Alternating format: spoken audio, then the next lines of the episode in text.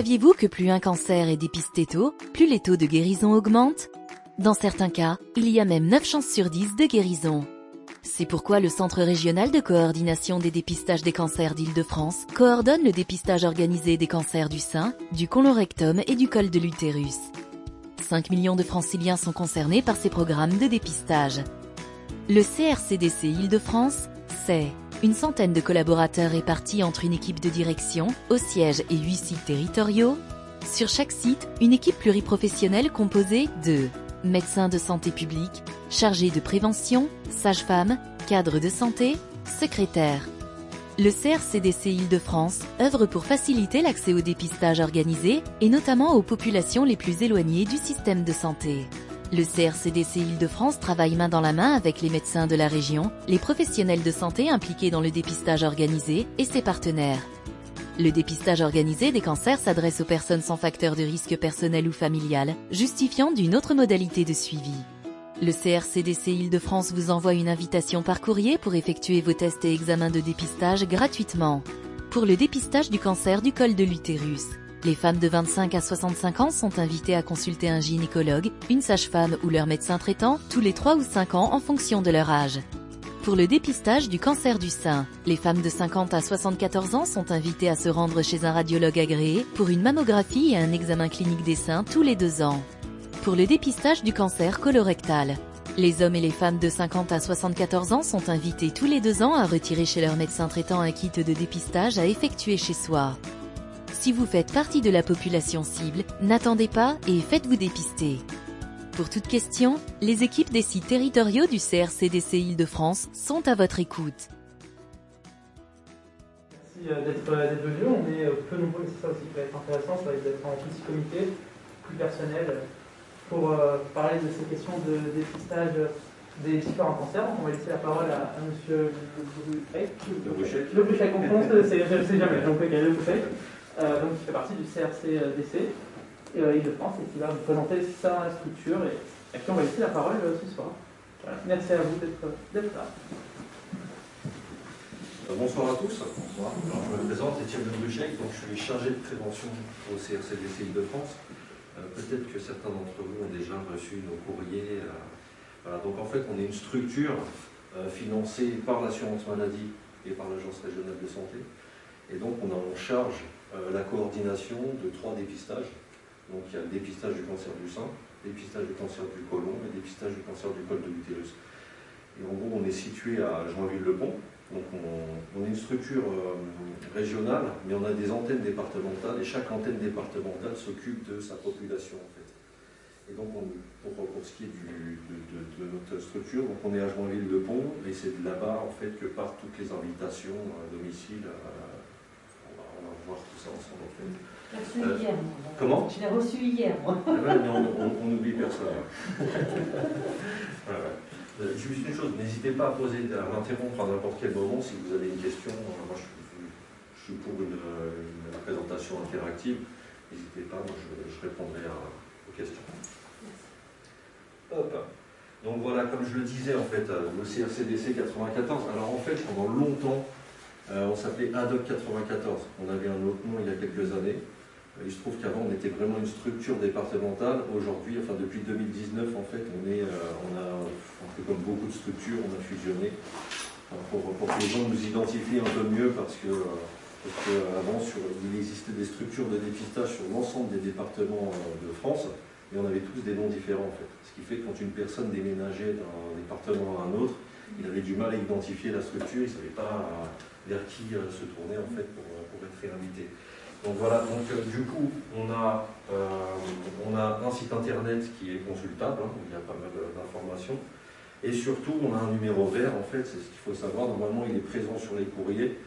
en règle générale, on, si on a la moindre question, il ne faut pas hésiter à, appeler. Pas, pas, forcément, la plupart des gens appellent parce qu'ils ont perdu leur courrier ou parce qu'ils veulent. Enfin voilà.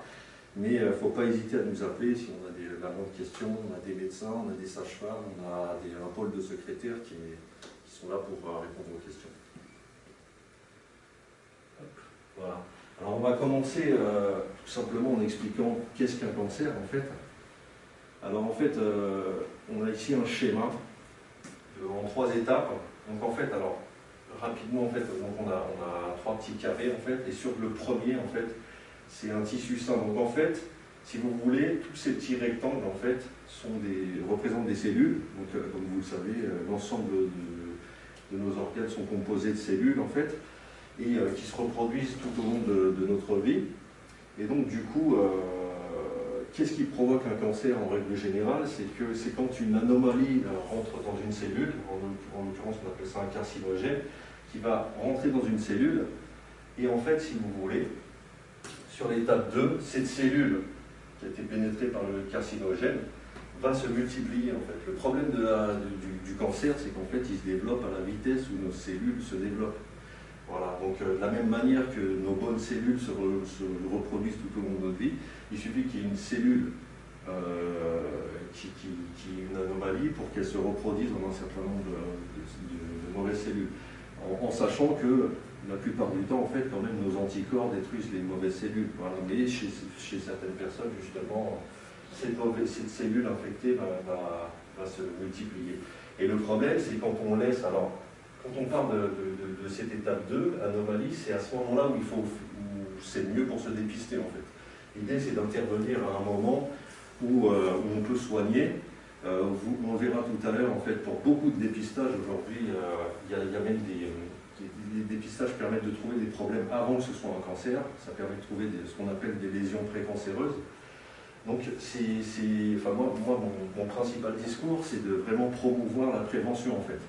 Le dépistage est fait pour les personnes qui sont en bonne santé, voilà, parce qu'effectivement, on rencontre beaucoup de gens, tout, au long de l'année, je vois des gens qui me disent je reçois vos courriers, je ne le fais pas à tous les coups, si, je fais votre euh, dépistage, on va me trouver quelque chose. Voilà, ou enfin, c'est le problème aujourd'hui en fait, c'est que voilà, tout, le monde a un peu peur, hein, ça se comprend en fait, mais le dépistage est vraiment fait pour rassurer dans un premier temps, parce que la plupart des gens qui font des dépistages, euh, ben, on ne retrouve euh, rien, ils sont réinvités euh, quelques années après à refaire cet examen. Et puis pour ceux à qui on trouve quelque chose, la deuxième chose, c'est qu'en fait, l'idée c'est que on, peut, pourra intervenir rapidement dessus en fait. Alors vous voyez sur, le, sur la troisième partie en fait, justement les, cellules sont vraiment euh, surmultipliées en fait et ont même quitté le tissu pour partir dans, les vaisseaux sanguins en fait. Donc c'est le problème, enfin, métastase qui, qui migre vers d'autres endroits du corps. Voilà.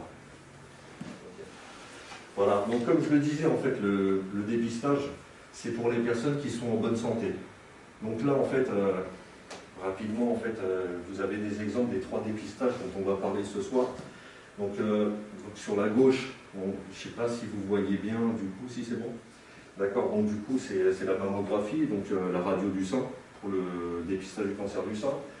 Ici, on a le petit test que peut-être certains ont déjà fait, c'est le dépistage du cancer du, du côlon, en fait. Voilà, donc en gros, on verra ça tout à l'heure, mais l'idée c'est de faire un prélèvement de sel il expliquera surtout pourquoi il faut faire un prélèvement de sel, parce que la plupart des gens sont réfractaires à ce, test uniquement parce que c'est un peu, enfin c'est pas très glamour en fait à faire. Euh, voilà. Et donc pour le troisième, en fait, bah, c'est l'examen qu'on appelle le frottis, en fait, euh, qui est pour le dépistage du cancer du col de l'utérus.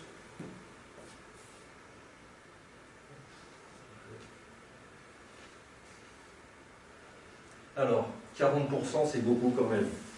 Euh, quand on parle de, ce chiffre, 40%, c'est euh, le nombre de cancers qui pourraient être évités aujourd'hui par rapport aux, habitudes de chacun au quotidien en fait.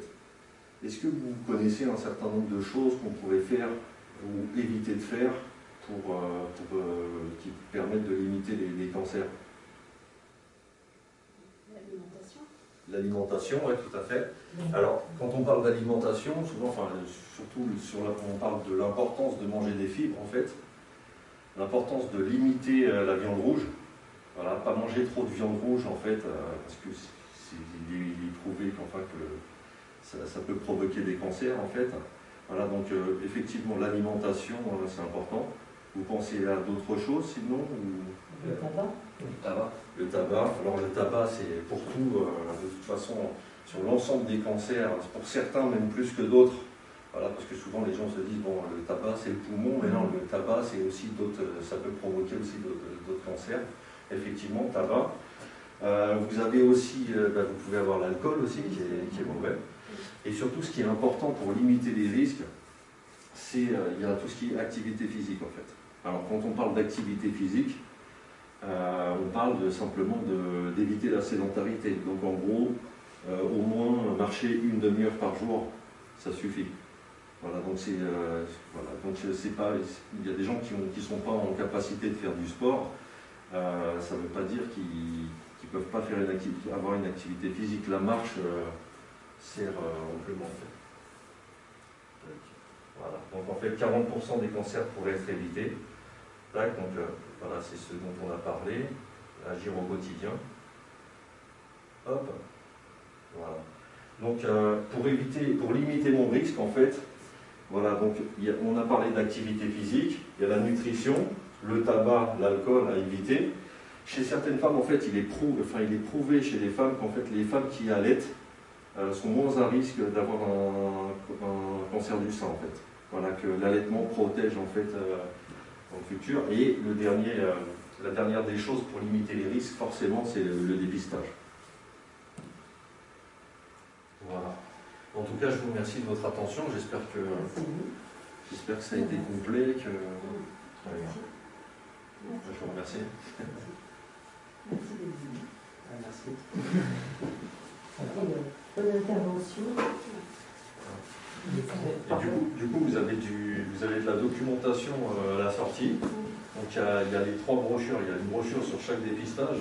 Et puis j'ai apporté de, j'ai imprimé des, euh, des, recommandations pour l'autopalpation en fait.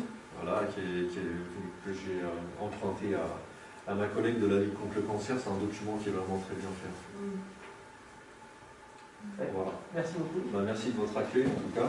Bravo à vous pour votre association. Christmas time is here.